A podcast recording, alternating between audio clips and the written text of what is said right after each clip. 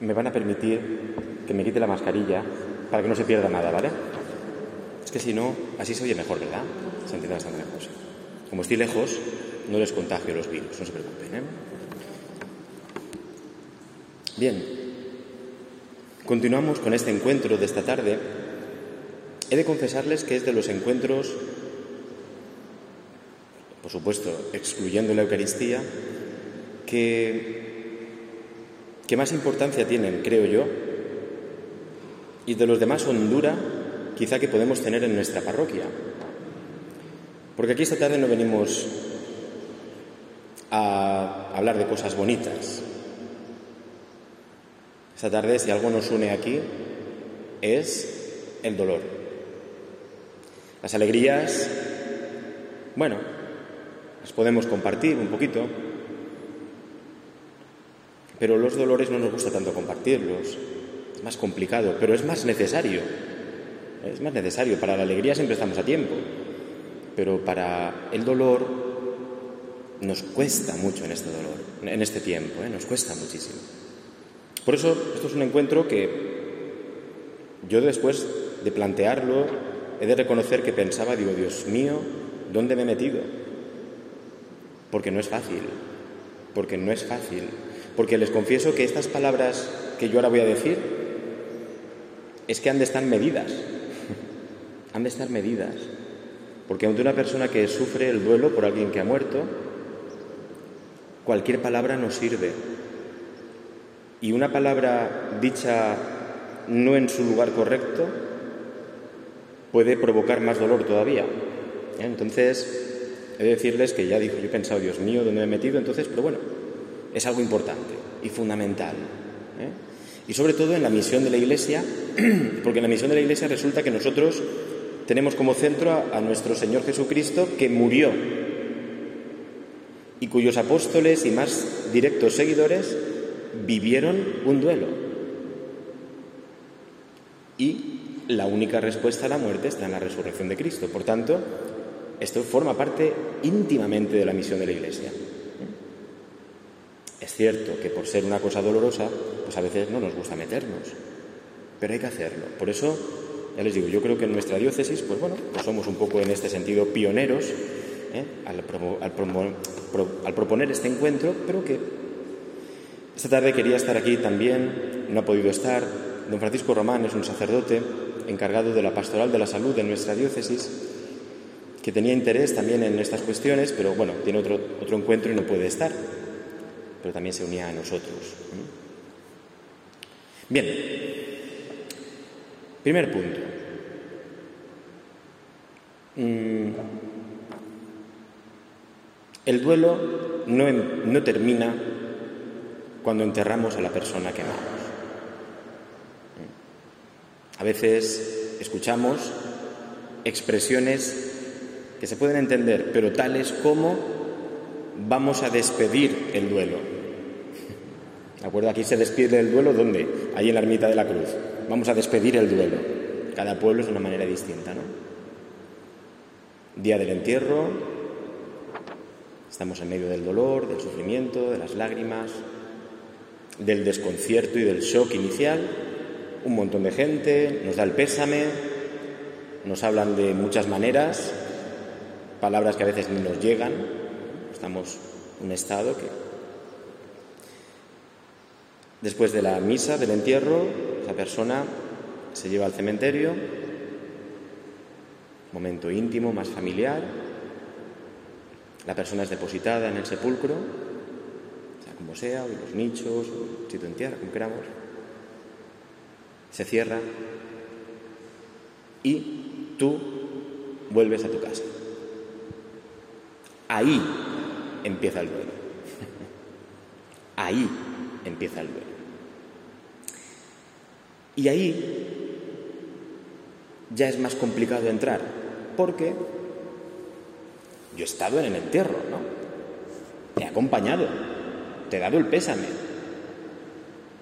Como mucho más tarde en la misa, ¿no? La misa que se hace a lo mejor a los días, el funeral. Estoy, te acompaño, y no es malo, ¿no? Menos mal, ¿no? Menos mal que está ese dato, ¿no? Y que la gente lo hace, ¿no? Pero ya está Y este es el problema. Ya está.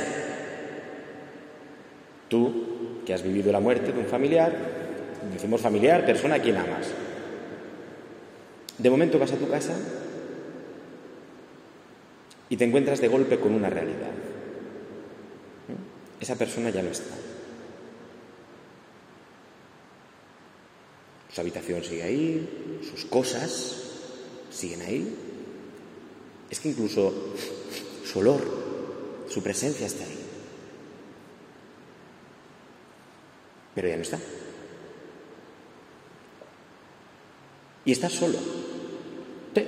Quizá tengas a tu lado a personas como tú, que también lo han vivido, de tu familia, etc. Pero de momento encuentras que es como si te rodeara una campana, ¿de acuerdo? ¿Eh? Que te aísla de lo demás, porque ese dolor es tuyo.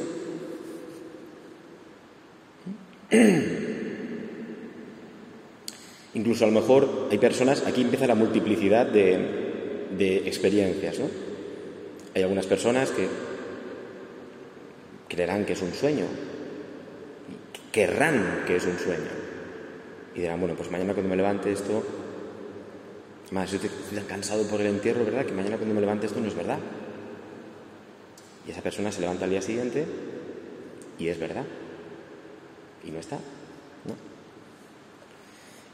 Y de momento empiezas a experimentar, se empieza a experimentar esta soledad, ¿no? De múltiples maneras. ¿eh? De múltiples maneras. Ahí empieza el proceso del duelo. El, duelo es un camino a recorrer. Un camino a recorrer. O sea, es un trayecto de tu vida que la tienes, lo tienes que recorrer. Ahora veremos. Porque si no lo recorres, no es que se quede atrás, es que ese camino va a extenderse hasta hoy si no recorremos todos y cada uno de los pasos de ese camino de dolor, ese camino no es que lo vayas a olvidar. Ah, mira, ya lo he olvidado. No. Se va a prolongar. Podríamos decir, te va a perseguir hasta hoy. Y se va a manifestar de múltiples maneras también. les pongo ejemplos, voy cortando a veces estas cosas y les pongo ejemplos. Recuerdo en un pueblo donde yo estaba antes de aquí, con la parecida, hay gente ahí de la parecida, ahí el cementerio era parroquial, esto lo cuento muchas veces. Y me sorprendía ver, por lo menos en los ocho años que yo estuve, esto fue así, no sé si ahora continuará así, posiblemente, no lo sé. Había un matrimonio que iba al cementerio por lo menos durante ocho años, ¿eh? todas las tardes no sé el horario, pero podía ser a lo mejor de 5 a 8 de la tarde, todas las santas tardes. El duelo se había prolongado y les estaba persiguiendo. ¿Mm? Hay algunas acciones que pueden parecer que son de mucho amor, de mucho... pero realmente son a veces anquilosamientos del duelo. Lo llamarán los psicólogos, a veces existen los llamados duelos patológicos, es decir, prolongados en el tiempo de forma excesiva. Aquello de aquellas personas era un momento del duelo no superado. La palabra superar nos puede hacer daño, pero la explicaremos ahora también. No, eso no. Eso no. Pero ven, son distintas maneras de vivirlo. Hay gente que lo puede vivir en un momento, primer momento, muy eufóricamente. Muchas veces personas de fe, eufóricamente. Bueno, pues yo sé que este familiar mío, esta persona que quiero, tal, pues venga, ha muerto, pero va al cielo, está con el Señor y tal.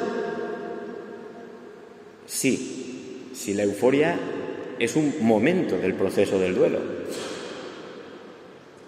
Pero hay que recorrer otros caminos y como no lo recorras, a los dos, tres, seis meses, año, dos años, surgirá en ti el verdadero dolor que no has pasado. Pero ¿cómo puede ser si yo lo viví con una euforia grandísima en el primer momento? Incluso hay veces que un entierro puede ser gozoso, pero hay que recorrer unos pasos, porque si no lo recorres, ese duelo se extenderá hasta tu muerte. Y duelo es dolor, y duelo es sufrimiento personal. A veces se puede confundir. Es que como yo le amo tanto, yo tengo que estar todos los días sufriendo por esa persona. Porque como lo quiero tanto, ya, pero es que llevas 20 años ya, ¿eh? Cuidado, eso no es amor. Porque veremos que el amor, igual que unos padres con sus hijos, etc., el amor también es aprender a soltar. Y en el duelo hay un momento, un momento que llega, que es, por amor, dejar morir a la persona, dejar de verdad que haya muerte. Eso, es un momento. Pero a veces se interpreta mal y una persona puede estar detenida. Y detenida, pongo ejemplos así largos, ¿no? Pero tiene por qué ser 20 años o 30, ¿no? Pero puede ser 5, 10. El duelo no tiene un tiempo determinado. Los psicólogos te van a decir, bueno, dos años y medio, los psicólogos lo tienen que medir todo como la gente le pregunta, pues te tienen que decir, mira, pues dos años y medio, tres. Bueno, cada persona es una persona, cada persona somos distintos, ¿no? Pero podemos decir que por ahí aproximadamente está, ¿vale? Tiempo de no la superación, sino de la vivencia real con todos sus momentos de la persona, del duelo por la persona que ha muerto. Bien. ¿Por qué yo me meto en esto y esto lo voy a repetir? incluso lo que acabamos de hacer, esa oración ante el Señor, alguien exteriormente podría decir, hombre, Juan Miguel, no te pases, hombre, aquí la gente está sufriendo. No les hagas recordar a la persona que ha muerto, hombre. No les hagas que se abra otra vez la herida. No les hagas pensar en esas personas, hombre, como eres así, Juan Miguel. Encima que están sufriendo, vienes tú aquí a decirles que recuerden encima el rostro de esa persona todo el bien que les ha hecho. A Miguel, no, eso no es, no está bien. Ahora vamos a ver por qué lo he hecho. ¿De acuerdo? Porque precisamente es uno de los pasos que se olvida. Incluso nuestro mundo nos empuja hacia adelante. Chico, ah, hombre, que ya hace tres meses que murió. Podríamos hacer, no lo vamos a hacer, ¿no? Hoy en un primer momento no vamos a hablar, solo hablo yo. Pero yo me gustaría pasaros el micrófono para que me dijerais cosas que os han dicho y que podríamos calificar como tonterías. La persona lo hace con buena intención, pero tonterías que no ayudan en absoluto. No lo vamos a hacer, ¿vale? Y por supuesto a las personas que lo hayan dicho, que nos lo hayan dicho con todo el cariño porque no saben lo que dicen, ¿no? Pero, venga, hombre, no llores. ¿Que no llore? donde está escrito, no tengo derecho a llorar por una persona que amo y ha muerto? ¿Dónde está eso escrito? Cuidado porque a veces tú te lo dices también. Tú te eliminas derechos. Hombre, no está bien que llore ya tanto. Hace cuatro meses que murió, hace un año, ya no debería de, llorar. Pero ¿quién te ha dicho eso? El vecino. ¿El vecino qué sabe? mis familiares me ven que estoy triste y me dicen, venga, anímate. ¿Anímate? ¿Pero por qué? Mirad, la gente que nos rodea, la gente en general, nosotros también, ¿no? No es que no queramos que tú, no, no es que queremos que tú dejes de sufrir. La gente que te rodea, el problema está en que no quiere ver sufrimiento. Y como te ve sufrir, no soporta a esa persona el sufrimiento. No es que no te quiera ver sufrir para liberarte del sufrimiento. Es que este mundo no soporta el sufrimiento. Y por tanto, te ve sufrir y no quiere verlo. Te ve sufrir por la muerte de una persona y lo que yo estoy viendo es que la muerte, y no quiero la muerte. Y en el fondo es, cállate y deja de recordarme la muerte. Porque en este mundo, no olvidemos, que la muerte está excluida, fuera de mí, no quiero ver la muerte, porque me recuerda que yo también moriré. Claro, evidentemente, ¿no? Un funeral, Una persona que, que llora por alguien que ha muerto me está recordando mi fragilidad y mi condición frágil en la vida, que yo moriré. Y eso no lo quiero. En el fondo, cuando te estoy diciendo no llores, es deja de mostrarme la muerte. No tiene culpa las personas que lo hacen así. Pero en el fondo, en el fondo es esto. Tú, que lloras por una persona que ha muerto, eres un recuerdo constante que tenemos que morir. De nuestra fragilidad. Yo eso no lo quiero. Te prefiero dando saltos de alegría. Alégrate. Así no me recuerdas a la muerte. Venga, no llores. Así tus llantos no me rompen por dentro y me recuerdan que también alguien llorará por mí un día. Es decir, las personas lo dicen sin saber, pero en el fondo es deja de sufrir delante de mí. Y por eso mismo, lo que decía antes, que pues es muy fácil, todo esto es sin ser conscientes, ¿no? Pero para que comprendamos cómo nadie nos os va a entender. nadie. ¿De acuerdo? ¿Por qué? Y eso aumenta la sensación de soledad. Porque lo mucho que vas a oír es, venga, ánimo, tal, venga, tal, si no sé cuánto, si te llega la persona que tienes, si ya está en el cielo, si... ¿Y qué? que, me digas que está en el cielo con el Señor, ¿qué significa? ¿Que yo no quiero a esa persona? ¿Y que no me duele que haya muerto? ¿No? Pero, claro, se dice todo esto.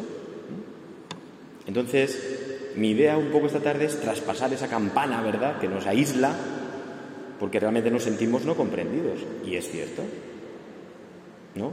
Tú, en el, igual que sobra la muerte y la traspasamos a tanatorios y a cementerios fuera, del pueblo, aquí, aún en, el pueblo, ¿verdad? Pues lo tenemos, los difuntos son nuestros vecinos, están cerca de nuestras casas.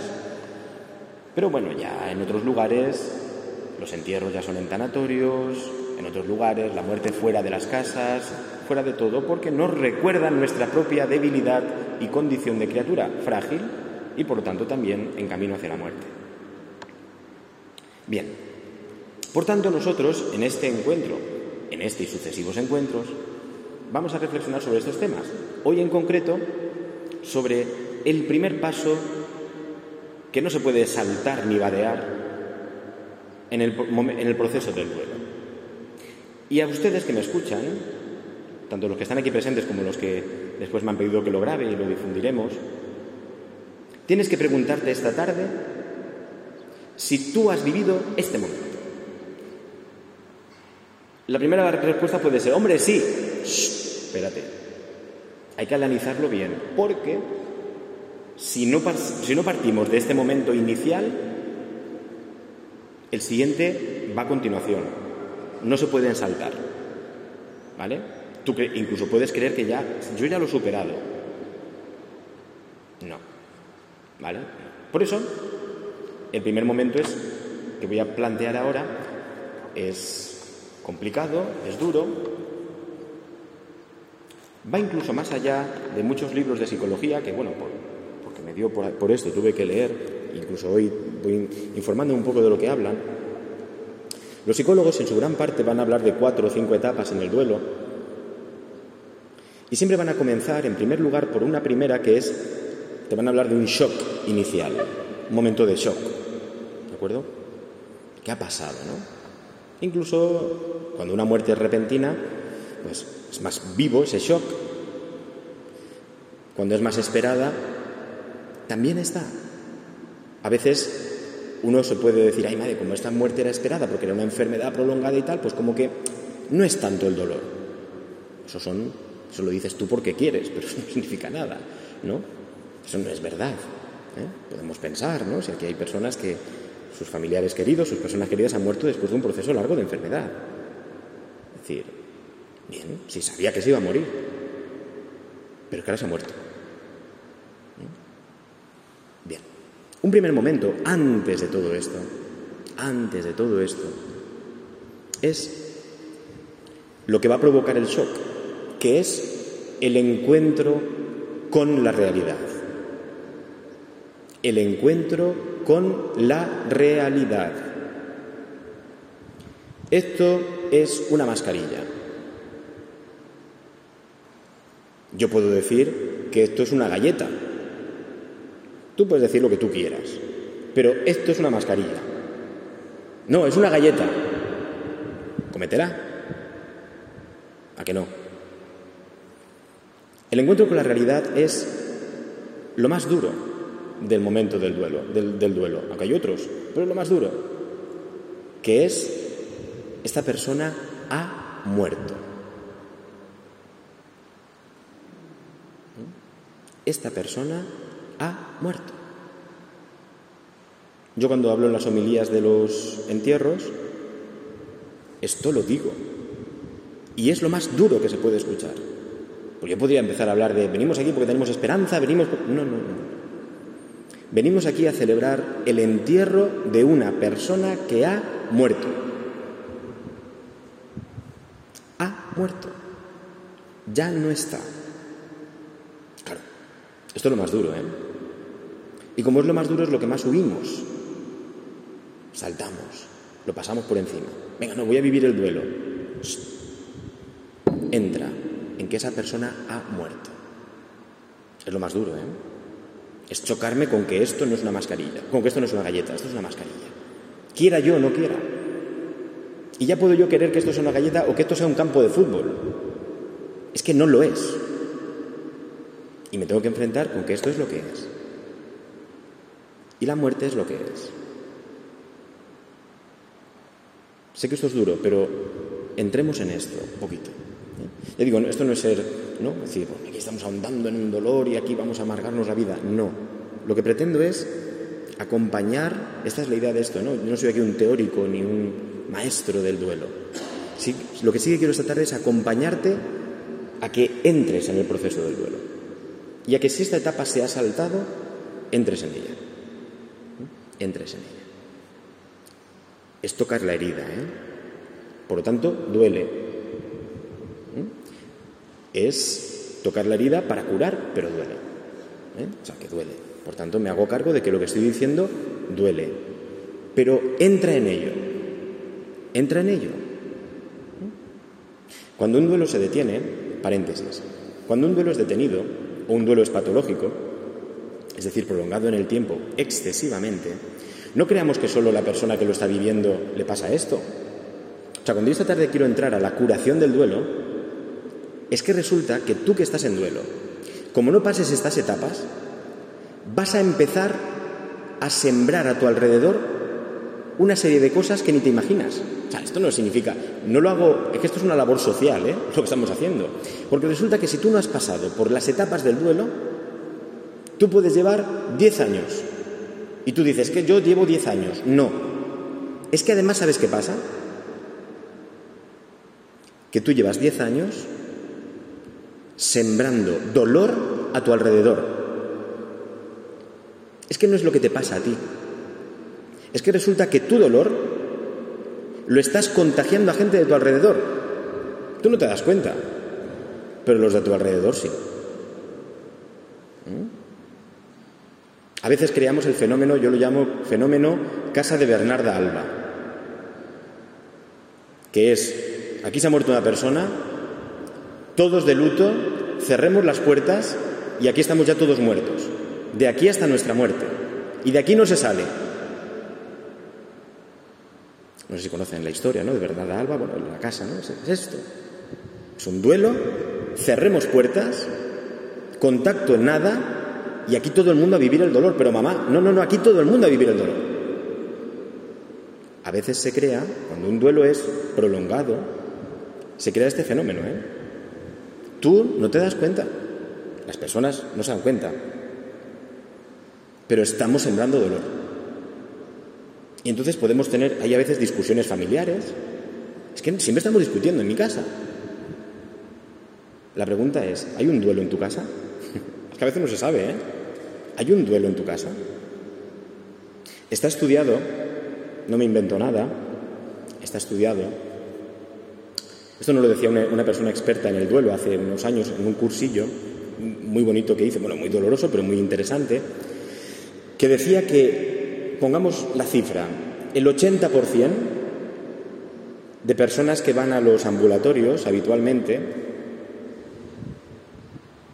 me duele el brazo, me duele el estómago, no duermo. Siempre tengo esto y los médicos le hacen pruebas y no tiene nada. No tiene nada. Pero no puede dormir, tiene un dolor tremendo en el aquí, no tiene nada. El 80% de los casos están asociados a duelos no superados. O sea, muchas de las gente, de las personas que están en nuestros hospitales están exteriorizando un duelo. Y el médico le hincha pastillas. Porque creen que es el dolor de aquí, o el dolor de allá, o el dolor de cuello, de cervicales, no puedo dormir. Y están asociados a ansiedad por duelo. Pero es que resulta que esas personas, también conozco pues, una gran cantidad, yo digo, por las circunstancias, he tenido que conocer de esto mucho en, esta vida, con todo mi cariño, por supuesto, resulta que esas personas a veces lo somatizan, o sea, sale externamente por un dolor, por un tal, pero es que a veces salen externamente pagándolo con los demás. ¿No les ha pasado a veces, fuera del duelo, que estoy enfadado, que estoy cansado, y entonces todo lo veo mal? Pues un duelo nos introduce cansancio, dolor y tal, y entonces empiezo a verlo todo mal a mi alrededor. Y entonces mi marido, mi hijo, el otro tal, empiezan a pagar, ¿de acuerdo? Las cosas, mi marido, mi esposa, ¿vale? También, sea quien sea. Los de mi alrededor empiezan a pagarlo. Y yo no sé por qué. Porque estás todavía en un duelo, hija mía. Nos puede pasar. Y caer en la cuenta y pasar por las etapas va a ayudar también a rehacer muchas veces las relaciones familiares y personales porque a lo mejor uno no se da cuenta, pero la susceptibilidad, el estar en carne viva del momento del duelo, del primer momento del encuentro con la realidad, si no se ha superado, tú vas a estar en carne viva allí donde estés. Y estarás en el supermercado y verás todo mal. Y estarás en tu casa y verás todo mal. Y todo estará mal. No. El que estás mal eres tú que aún no te has enfrentado con algún momento del duelo. Y entonces lo ves todo desde la oscuridad y tu dolor. Vuelvo a decir que esto lo digo para ayudar, ¿eh? Para ayudar. Para ayudar. Bien. El primer momento es el encuentro con la realidad, que va a provocar el choque, etc. Encuentro con la realidad. La realidad que es independiente de mí. No me importa cómo vives tú la muerte de esa persona. La realidad es que ha muerto. No me importa, quiero decir, en un primer momento no lo vamos a ver desde ahí. Es ha muerto. Ha muerto. Punto. Por eso las reacciones ante eso son múltiples. Aquí en un entierro, pues puedes tener personas que lloran, que no lloran, que están en pastillas porque se han metido tal de pastillas y no están tal, están así medio oídas. Una persona, a mí me ha pasado de todo. Persona que se derrumba por la ansiedad, tranquilo, no pasa nada, no, no se va a morir, ¿no? Todo el mundo se pone, no, se derrumba. Persona que grita, persona que se duerme, persona que está riéndose, todo lo he yo. Entierros resulta que también forma parte de mi oficio y por tanto, personas que se ríen, personas con una euforia a veces desmesurada, ¿de acuerdo? Bueno, personas que se plantean por qué, sí que le gritan al cura, también ha pasado, ¿de acuerdo? Enfadadas, múltiples respuestas, ¿no? Y son lícitas y tienes derecho tienen derecho cada persona a vivirlo y a experimentarlo como sea. Pero la clave es que el encuentro sea la persona muerta. Y eso ya no lo controlo. Controlo todo. Controlo hoy vestirme, controlo escribir esto, controlo poner el móvil aquí, el micrófono. La muerte no la controlo. Que esa persona haya muerto, yo ya no puedo devolverle la vida. Y eso duele. Pero hay que pasar por esto. Yo no le puedo devolver la vida. Por mucho que la recuerdes. Eso es exterior a ti, eso no lo controlas para nada. Ni lo controlas ni podrás controlarlo. Pero es importante, permíteme que te lo repita, que te enfrente a esa realidad. Normalmente queremos racionalizarlo todo, para controlar la situación. ¿no? Yo esta tarde, por ejemplo, yo les estoy viendo a ustedes ahora que me ven, automáticamente yo racionalizo las cosas y digo, esta gente está aquí, esta gente me está escuchando, esta gente le está ayudando lo que yo digo. Internamente yo me digo esto inconscientemente, porque lo que no quiero pensar es que les estoy aburriendo, que esto es un torrazo de miedo y que estoy haciendo más daño del que debo. Eso no lo quiero pensar. Entonces yo automáticamente mi cabeza genera una realidad. Me están escuchando, les está gustando y les va a ayudar mucho. No sé lo que está pasando. Pero como no quiero enfrentarme a, que puede ser una realidad que no controlo, automáticamente yo genero una realidad que me creo. ¿Vale? Y eso me hace vivir.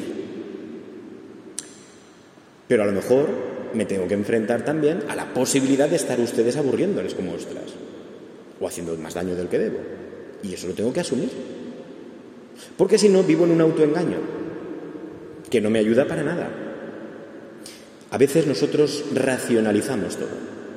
Pregúntate si has racionalizado o espiritualizado la muerte de la persona por quien estás hoy aquí. Es un rechazo, es una irrealidad que me genero.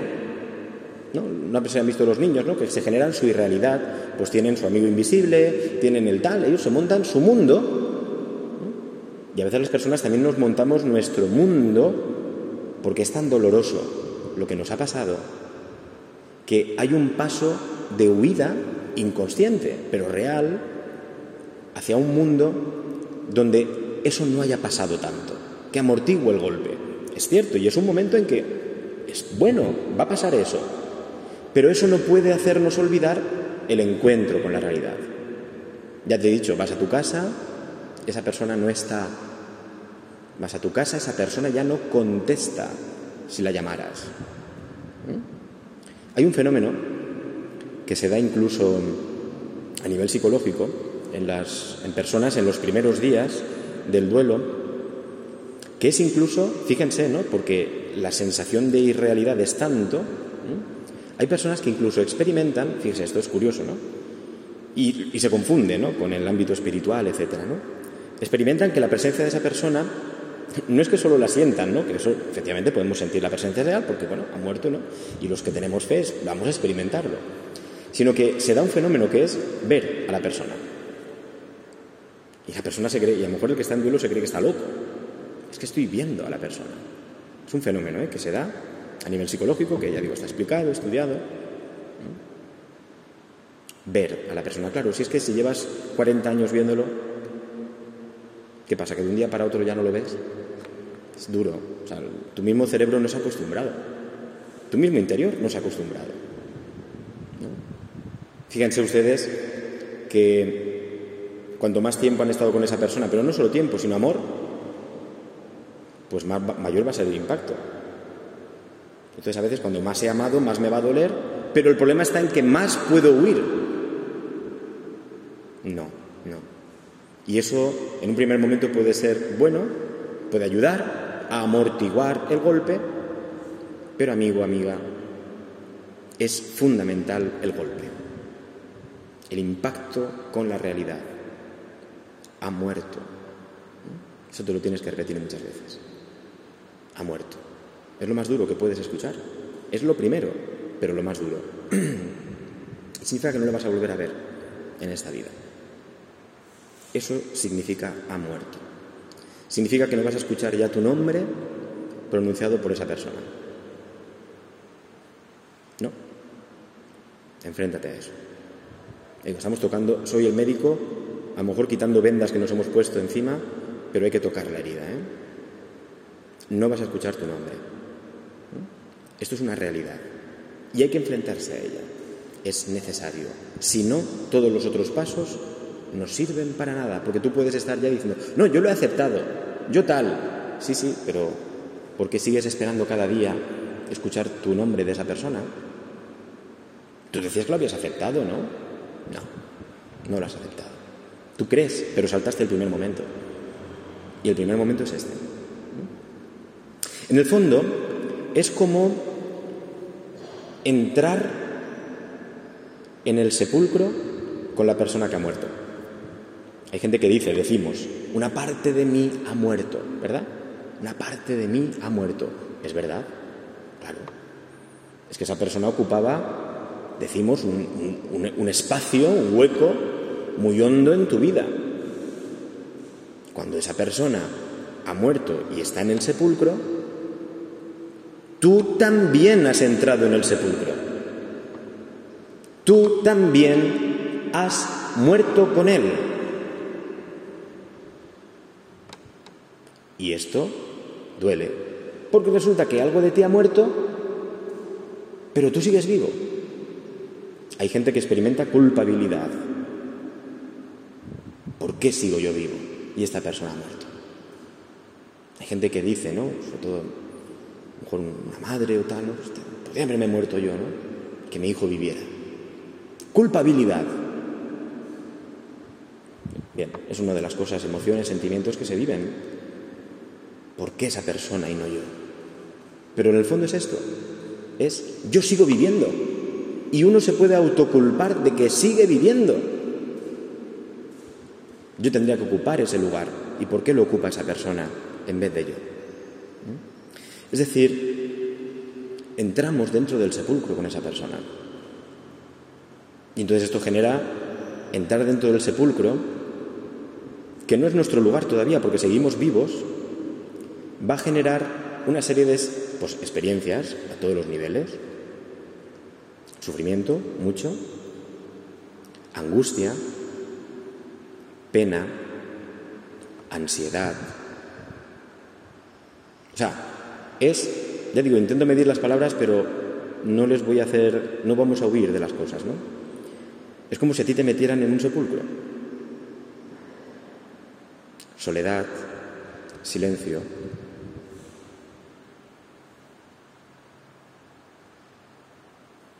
Y eso provoca ansiedad. Me falta el aire. Estoy en mi casa, ya estoy en mi casa yo y estoy me falta el aire, me siento encerrado.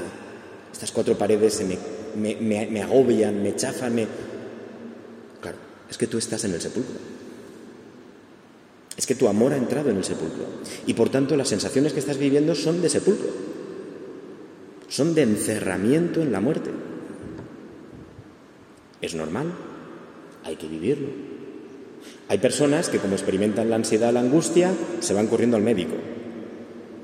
Y el médico les da, pues claro, pues pastillas para dormir, pastillas para vivir, pastillas para comer, pastillas para respirar. Y es el grave error. Es el grave error. B, hay que ir al acontecimiento. Es duro. Pero es que hay personas que las empastillaron en el primer momento del duelo y no se han enfrentado a esa primera realidad. Y el problema a lo mejor lo tuvo el médico. Lo siento mucho si hay algún médico aquí o si algún médico me va a escuchar. Que me denuncie si quiere. Es que a veces no nos enfrentamos y nos dejan, y nos dejan enfrentarnos al dolor. Y es mi dolor. El dolor es personal. Pero no nos quieren ver sufrir. Toma papá, toma mamá, tómate mil diazepanes, mil historias. Y hay personas que han estado en el día del entierro de su esposo, de su esposa, de su hijo y tal, y estaban chutados, estaban drogados, y no se acuerdan de ese día. Pero, pero por Dios santo y bendito, ¿qué hemos hecho? No? Bueno, ya digo, a veces es desconocimiento, ¿no? Y lo que decíamos, ¿no? No se quiere ver sufrir, entonces pues te doy estos mil pastillas y entonces ya estás tranquilo. Y así vives el entierro tranquilo. No. Grave error, grave error, ¿de acuerdo? Es decir, la sensación es de estar en el sepulcro. He muerto con esa persona y morir. Tú nunca has muerto, pero esas sensaciones son las sensaciones de la muerte. Tú has agonizado con esa persona. Tú has visto a esa persona ir poco a poco yendo a menos. Y tú ibas a menos con esa persona. Y como antes decíamos, la relación es tan personal, otros lo habían vivido de otra manera, pero tú lo has vivido como tú lo has vivido. Y a otros ves que no les afecta, bueno, pero tú sí que te afecta, porque tú sí que lo has vivido así, punto. Y resulta que a lo mejor tú ibas viviendo la decrepitud, ¿cómo iba? Apagándose, como solemos decir a veces. Y resulta que tu experiencia era que tú te apagabas con esa persona. Y llega luego alguien y te dice, hombre, si lo esperabais ya. No, yo he muerto. Yo he muerto. Pero sigo vivo, no lo olvidemos, ¿eh? Porque a veces personas pueden vivir el duelo como yo he muerto y he muerto y me dejáis en paz que yo ya he muerto. No, tú sigues vivo. Y esta es otra realidad que tienes que afrontar. No, no, tú no has muerto. Concedamos que la frase algo de mí ha muerto sirva. Vale. Pero tú sigues vivo y te tienes que enfrentar a ello. ¿Por qué? Lo que decía antes. Yo he muerto y me he muerto ya y dejadme en paz. Y ya todo a mi alrededor está muerto y dejadme en paz, no quiero oír nada más. No, eso tampoco es sano para el duelo. Porque tú sigues vivo. Y esto es una realidad dolorosa a la que te tienes que enfrentar. Es más, es la sensación, volvemos a utilizar expresiones que utilizamos, perdón, eh, estás muerto en vida. Y eso genera, por todo lo que hemos dicho, angustia, irrealidad, no poder dormir, sensación de asfixia, sensación de querer parar la mente realmente y que muera, para no pensar, para no sentir. Estás en el sepulcro. Sí, estamos en el sepulcro. ¿eh? Entramos en el sepulcro con la persona que ha muerto. Dentro del sepulcro es lo que estábamos diciendo antes, hay silencio, soledad, muerte. No queremos enfrentarnos a esto. Si pensamos en la persona, decimos, ¿cómo he dejado yo ahí, en ese sitio, en el cementerio, a mi padre, a mi madre, a mi esposo, a mi hijo, a mi hermano, mi tío, mi abuelo, mi cuñado? Se ha quedado ahí. Y yo me he venido a casa. Y está ahí. Está ahí. ¿No? Y nosotros estamos ahí también. Silencio, soledad, muerte, oscuridad, angustia. El encuentro con lo definitivo, que no controlo, que hemos dicho, definitivo. No, no, esa persona no va a tocar a la puerta de mi casa esta tarde y me va a decir, ya he vuelto. No. No. Vienen las preguntas, los interrogantes, que no encuentran respuesta, que no encuentran respuesta y las respuestas no las quiero escuchar. Normal, es normal. Interrogantes profundos. Hay personas que se pueden abrir a la fe desde este punto de vista porque, bueno, pues este es la muerte el último, la última palabra, es la muerte el último destino del hombre. ¿Amar para qué? ¿Formar una familia para qué? ¿Sufrir y todo lo que esta persona ha sufrido y ha trabajado en su vida? ¿Para qué? ¿O esta persona en su más tierna juventud o infancia? Si algunos hicieron tanto, pero otros que no le dio tiempo a hacer nada. Y surgen preguntas que no encuentran respuesta. ¿Para qué? Estamos dentro del sepulcro y no encontramos respuesta. No hay respuestas. En el sepulcro no hay respuestas. Pero hay un problema, vuelvo a decirlo, vamos, queda un poquito, ¿eh? si pueden disculparme un poquito más y tener paciencia conmigo, yo creo que seguimos un poquito adelante. El problema, como os he dicho, es no entrar en el sepulcro. Hasta físicamente. Igual que les decía, aquellos, aquel matrimonio, angélicos míos, que, no paraba, que iba todos los días al cementerio, tres o cuatro horas, también existe la persona que no va nunca al sepulcro. La persona que han pasado, bueno, unos meses, unos años y no ha ido a visitar la tumba de la persona amada. Cuidado que en esto somos bestias, ¿eh? porque hay veces que coges a la persona, una persona que está así, podemos, en vez de ayudar, hacer daño. Pues mañana voy y te llevo en el coche a ver ahí.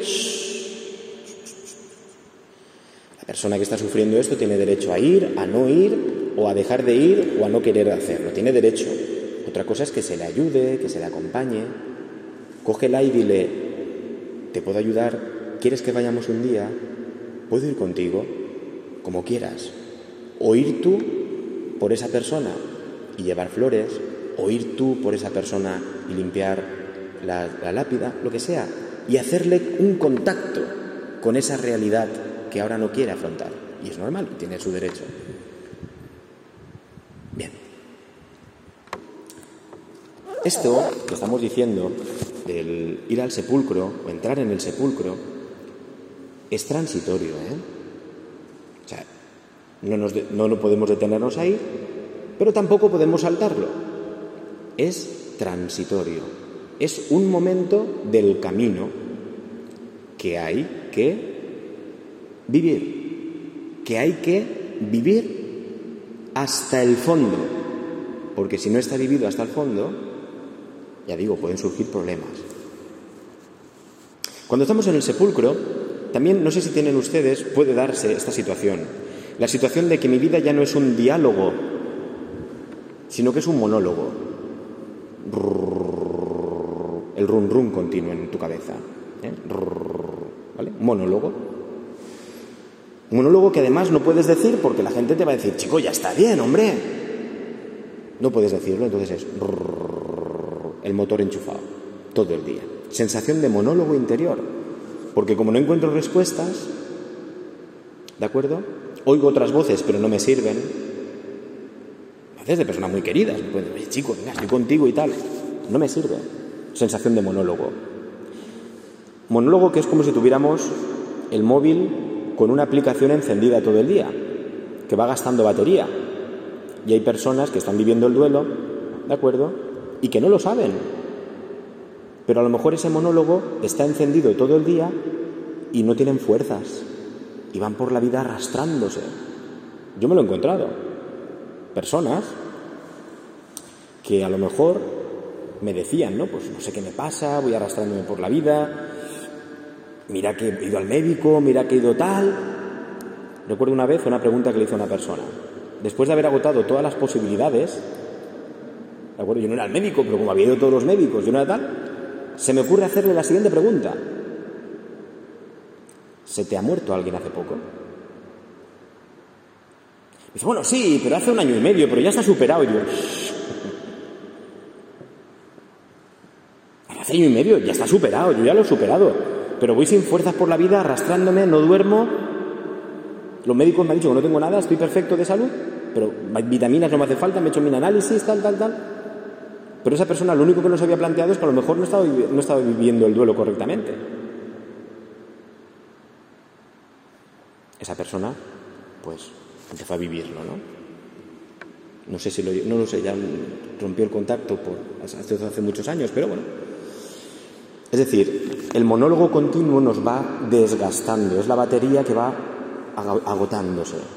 Es cierto que en un primer momento es así, va a ser así. Los primeros días, pues, recuérdenlo ustedes, ¿verdad?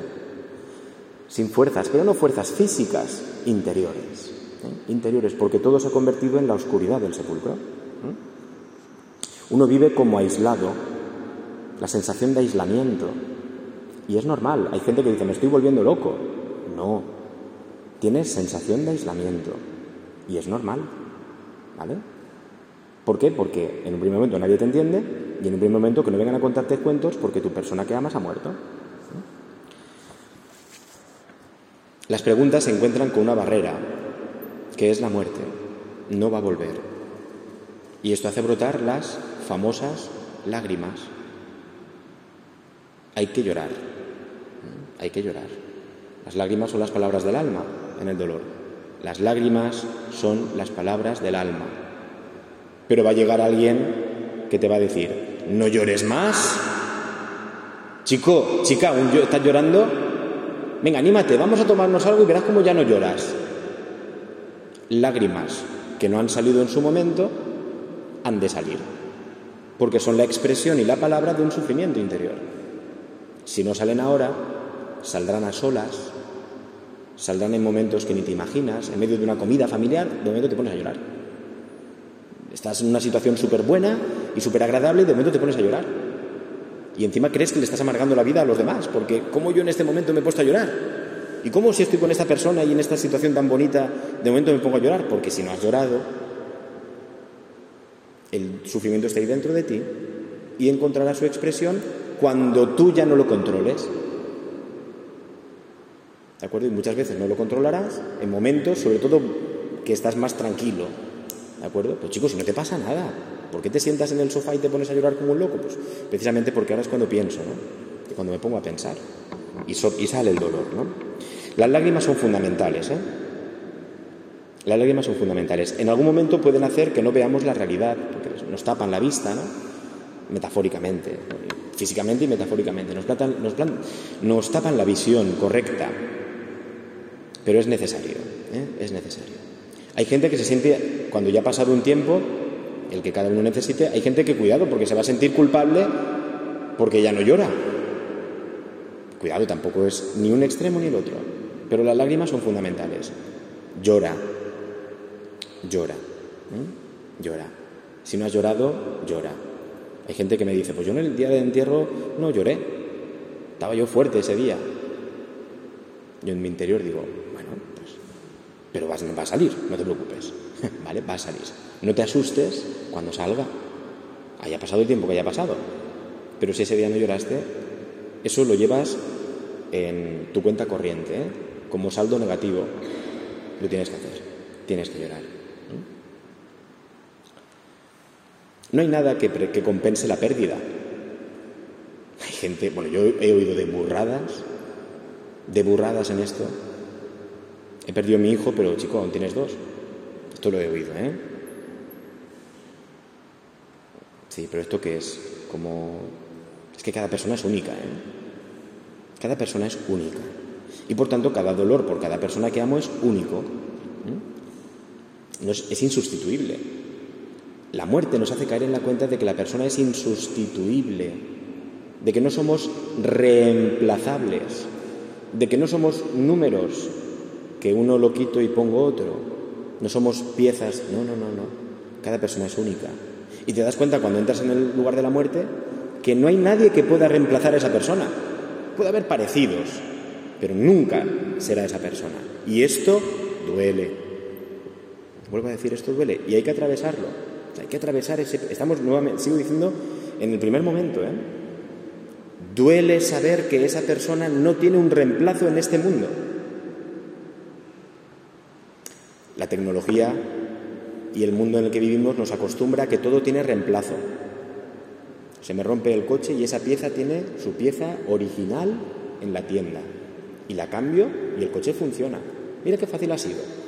Se nos enseña que se me rompe la tele hoy, no quiero ni arreglarla, me compro una nueva. Pero con una persona que amo y ha muerto, eso no puedo hacerlo. Y en eso este mundo es cruel, ¿eh? Porque nos enseña que lo tenemos todo a mano, con Internet. Pregúntale a Google, ¿por qué se murió mi esposo? A ver si te lo responde. Pregúntale a Internet. O sea, Internet está todo, ¿verdad? Internet hoy es la respuesta a todo. Abre ahora Internet dentro de un rato. Internet, ¿por qué se murió mi esposa?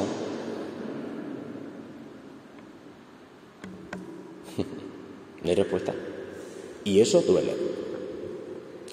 Pero hay que pasar por ahí. Porque esa persona es única. Y punto. Y tienes derecho a que te duela porque esa persona única ya no la vas a volver a ver y eso duele. No es reemplazable por una pieza. No. ¿De acuerdo? No, porque no somos coches, ni ordenadores, ni televisiones. No, no hay réplica posible. Bueno, Vamos a terminar este primer momento. El sepulcro, o el lugar de la muerte, el nicho, tapado por una lápida, para el cristiano, el que no tiene fe, es un lugar ya, es un círculo cerrado. Ya no hay posibilidad. La muerte es la última de las posibilidades que agota las demás posibilidades. La muerte es la última de las posibilidades que agota todas las demás posibilidades. Ya no puede hacer nada. Pero la perspectiva cristiana deja una rendija. La puerta del sepulcro de Jesús va a poder ser abierta no con las preguntas de María Magdalena o de los discípulos, sino con una acción de Dios. La puerta, la puerta de la muerte está sellada para la humanidad. Nosotros no podemos hacer nada. Tú no puedes hacer ya nada por esa persona. Fíjate que eres voluntarioso, fíjate que has, hecho por esa persona, te has dejado la vida. Pero una vez ha muerto ya no puedes hacer absolutamente nada. Desde una perspectiva sin Dios, te quedas ahí, no puedo hacer nada. Todo lo que he amado ha quedado ya cerrado. Todo lo que esa persona ha sufrido ha quedado cerrado. Todas las injusticias o justicias que ha vivido ha quedado terminado. Todo ha terminado. Nuestro amor ha terminado. Todo ha terminado ya y no hay nada más que hablar. Esa es la, respuesta cuando no hay Dios. ¿Vale? ¿Por qué? nuestra vida se acaba así. Pero, para el cristiano, el mismo momento de la muerte, efectivamente es el mismo momento que para una persona que no tenga fe. Yo ya no puedo hacer nada. Pero cuando yo no puedo hacer nada, también es la experiencia de que a lo mejor yo no puedo, pero Dios sí. O sea, la experiencia de la muerte cristiana es una experiencia de no poder hacer nada, de incapacidad, impotencia humana, pero la impotencia humana puede encontrarse con el poder de Dios. Esa es la rendija que queda abierta. Tú no puedes abrir la puerta del sepulcro. Tú no puedes. Solo te vas a encontrar muerte. Solo te vas a encontrar muerte. Pero resulta que si Dios interviene, empieza a cambiar la realidad. Si nos abrimos a Dios, cambia la realidad.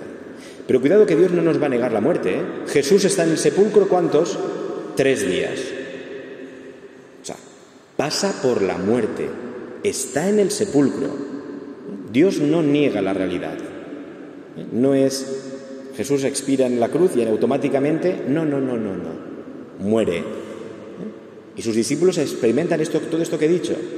Soledad, aislamiento, incomprensión, preguntas que no encuentran respuesta, lágrimas, aislamiento, se esconden en una casa, tienen miedo, otros huyen, se generan realidades paralelas, creen ver a quienes están de otra manera a Jesús. Todo esto está sucediendo en los discípulos. Pero resulta que en ellos, aunque muy Jesús se lo había anunciado, pero ellos por la muerte lo han olvidado. Está dentro de ellos, pero lo han olvidado. Les había dicho resucitaré tal, pero ellos la muerte les está tapando todo porque es normal y lo tienen que vivir. Pero hay una puerta abierta y es que Dios sí que puede abrir el sepulcro. Dirá los evangelios que en unos que se ve un relámpago y tal y se abre la puerta, la piedra del sepulcro, es la intervención divina o que oye unos ángeles, es la intervención divina. Dios sí que puede dar una respuesta, sí que puede ayudarte a ti a salir. Fíjate que la persona ha muerto. Estamos hablando de ti. Tú tienes que recorrer ese camino, viviendo todavía, como hemos dicho. Pero Dios, tú que crees que no puedes salir, si te quedas ahí detenido, efectivamente no podrás salir nunca. Pero si está Dios, y esta es la idea de nuestros encuentros, resulta que hay una salida, que Él va a intervenir. ¿Qué haces tú aquí esta tarde? Tú esta tarde no has venido aquí, tú dices, he venido por voluntad propia, mentira. El cristiano no va por voluntad propia a ningún sitio. es impulsado en un primer momento por Dios. Siempre el Señor hace, ¡pum!, te da un empujón que tú no notas, pero Dios te da un empujón por si quieres. Y tú le dices sí y vienes. Un pequeño empujón imperceptible, pero tú respondes y vienes. Es decir, en el fondo tú estás buscando una respuesta, tú estás buscando una salida a tu dolor, tú estás buscando, y el Señor de alguna manera te dice, sí, quiero ayudarte, ¿eh? quiero ayudarte, pero tienes que pasar por esto, ¿no? Tienes que pasar por esto. Esa falta de oxígeno que experimentas puede de momento abrirse tu sepulcro, ¿eh? el tuyo, el tuyo, el que estás pasando tú, y volver a respirar. ¿eh? La vida que no hay dentro del sepulcro, que tú estás viviendo, puedes volver a ver. Hay luz, ¿eh? hay luz. La oscuridad que tú vives desde dentro del sepulcro del duelo es transitoria para ti que aún vives. ¿eh? Y es posible. Hay otros momentos, y termino ya, de verdad, siempre digo que termino y no termino. Hay otros momentos que vendrán después. El enfrentamiento con esa realidad es lo primero, o sea, caer en la cuenta, Luego vendrá, hay distintos momentos, momento de irrealidad, de enfado, ¿de acuerdo? Momento de huida incluso muchas veces, a veces momento de una efusividad puede darse también, Y hay un momento en que de momento el corazón se va apaciguando, se va apaciguando. ¿eh? Y viene el momento de la aceptación serena, la integración serena de esa persona en tu vida y en tu historia.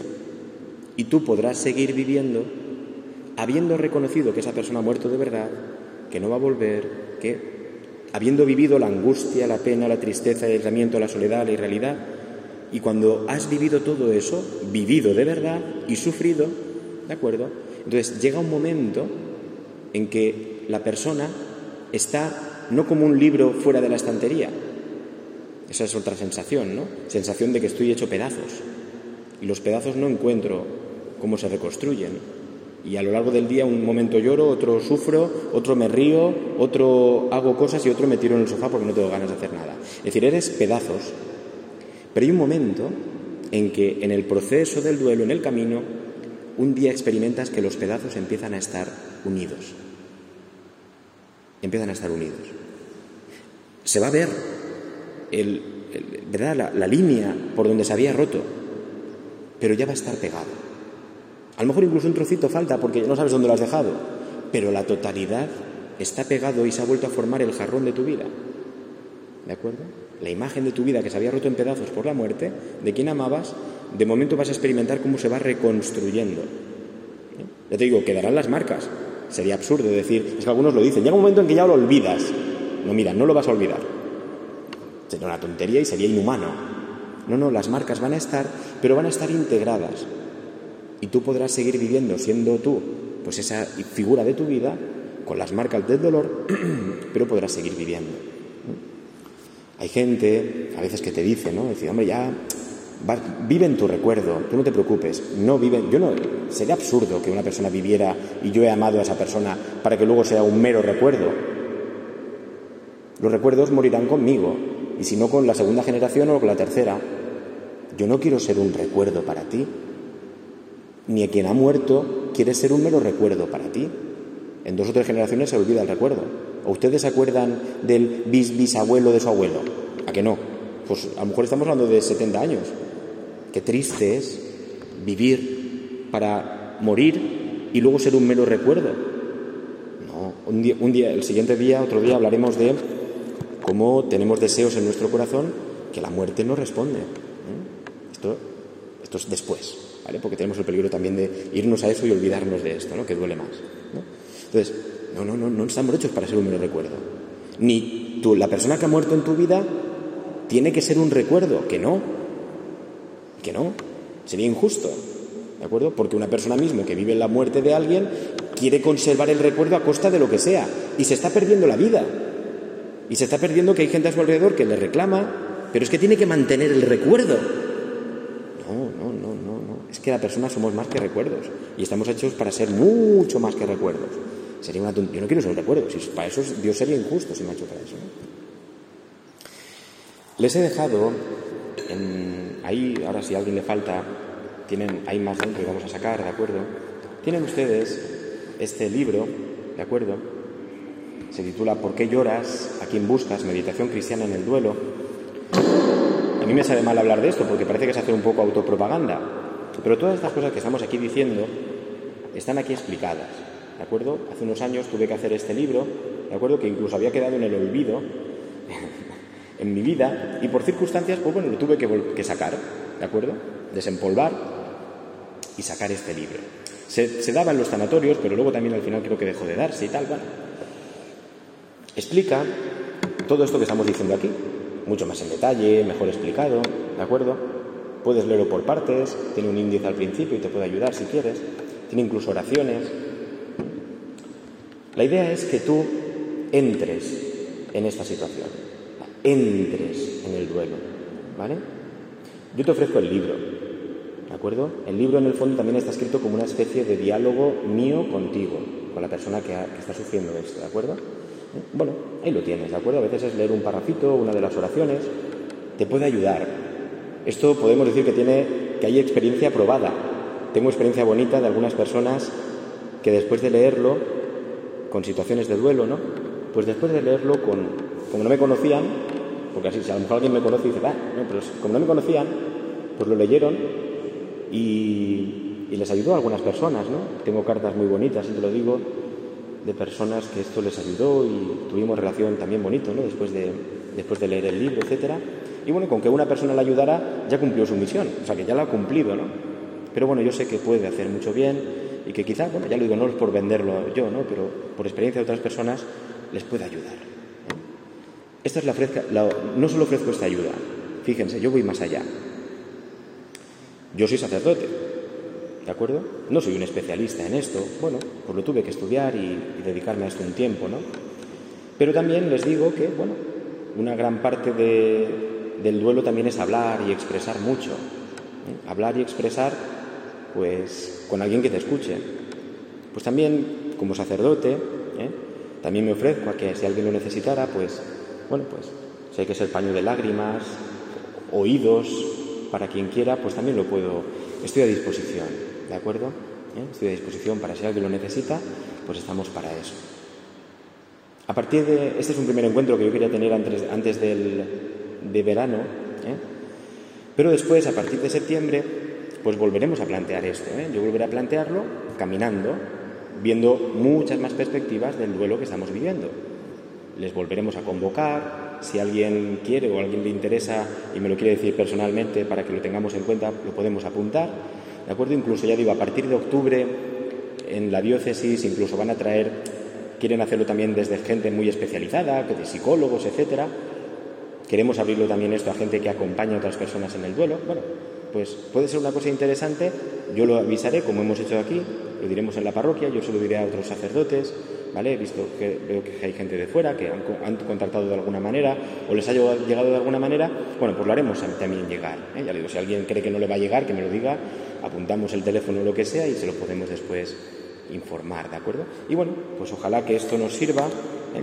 para pues vivir ¿eh? el tiempo del duelo, vivir ese momento personal y único que es tu camino y que has de vivir y sufrir, pero que de ese camino te digo que un día te reconstruirás. Eso también lo conozco. Igual que conozco el momento del dolor de gente que ha sufrido, también conozco el momento de la paz del corazón de las personas que han llegado al final de, este trayecto y siguen su vida adelante. Entonces, pues también es cierto que cuando uno ve eso, pues también te das cuenta de que es cierto y que esto pasa, ¿no? Y que el Señor transforma el alma de la persona, pero hay que vivir todos los momentos. Bien, pues muchas gracias, disculpen ¿eh? si me he alargado o a veces pues no es lo que uno esperaba, ¿vale? Pero si les puede ayudar, pues bendito sea Dios. Ahí dentro tengo más libros, ¿eh? se lo pueden llevar, o incluso si conocen a alguien, tengo un montón, ¿eh? si conocen a alguien que les le quieran dar hacer llegar esto, pues oye, fantástico, yo no, cobro nada ni gano nada por esto, por lo tanto, como es gratis, pues darlo a la gente, ¿vale? Y si alguien le ayuda, pues bendito sea Dios también, ¿vale? Terminamos rezando a la Santísima Virgen, que es nuestra Madre, que acompaña a Jesús en el momento de su muerte, ¿eh? y que acompaña a Jesús también con los discípulos en el duelo, ¿eh? el duelo de la Madre del Cielo. Le pedimos a ella que nos ayude a vivir también el duelo, que proteja también en la eternidad a nuestras personas queridas y que las conduzca también al lugar de la paz y de la luz que es Dios. Dios te salve María, llena eres de gracia, el Señor es contigo, bendita tú eres entre todas las mujeres y bendito es el fruto de tu vientre Jesús. Santa María, Madre de Dios, ruega por nosotros pecadores, ahora y en la hora de nuestra muerte. Amén. En otro encuentro también lo podemos hacer. Hoy no quería hacerlo así para que nadie se asustara, pero otro encuentro podemos hacer si alguien quiere hablar, o eso también sería una cosa bonita, ¿de acuerdo? Es bonito, es bonito dentro del dolor, pensar que quien tienes a tu lado, pues también está viviendo lo mismo que tú. Y eso, llama, eso, es, muy bueno, ¿eh? la sensación de no soledad en mi dolor, ¿vale? Y a veces compartir, pues mira, a mí me pasó esto, la otra persona. Hoy no he querido hacerlo así, ¿de acuerdo? Y a lo mejor ni lo hago así, pero que también eso es bueno, ¿de acuerdo? Eso es, puede ser algo importante, sobre todo escucharnos entre nosotros. hoy no quería hacerlo, ni quiero, ni, ni, voy a forzar a hacerlo, ¿no? Pero que eso ayuda también mucho, ¿eh? Porque quien tienes a tu lado ha vivido lo mismo o en parecidas circunstancias a lo tuyo. Y eso hay una solidaridad también del duelo que es muy interesante. ¿De acuerdo? Bueno, Pues si alguien necesita más el libro o más libros, tengo aquí dentro, ¿de acuerdo? Y nos vemos. Muchísimas gracias por todo y feliz tarde.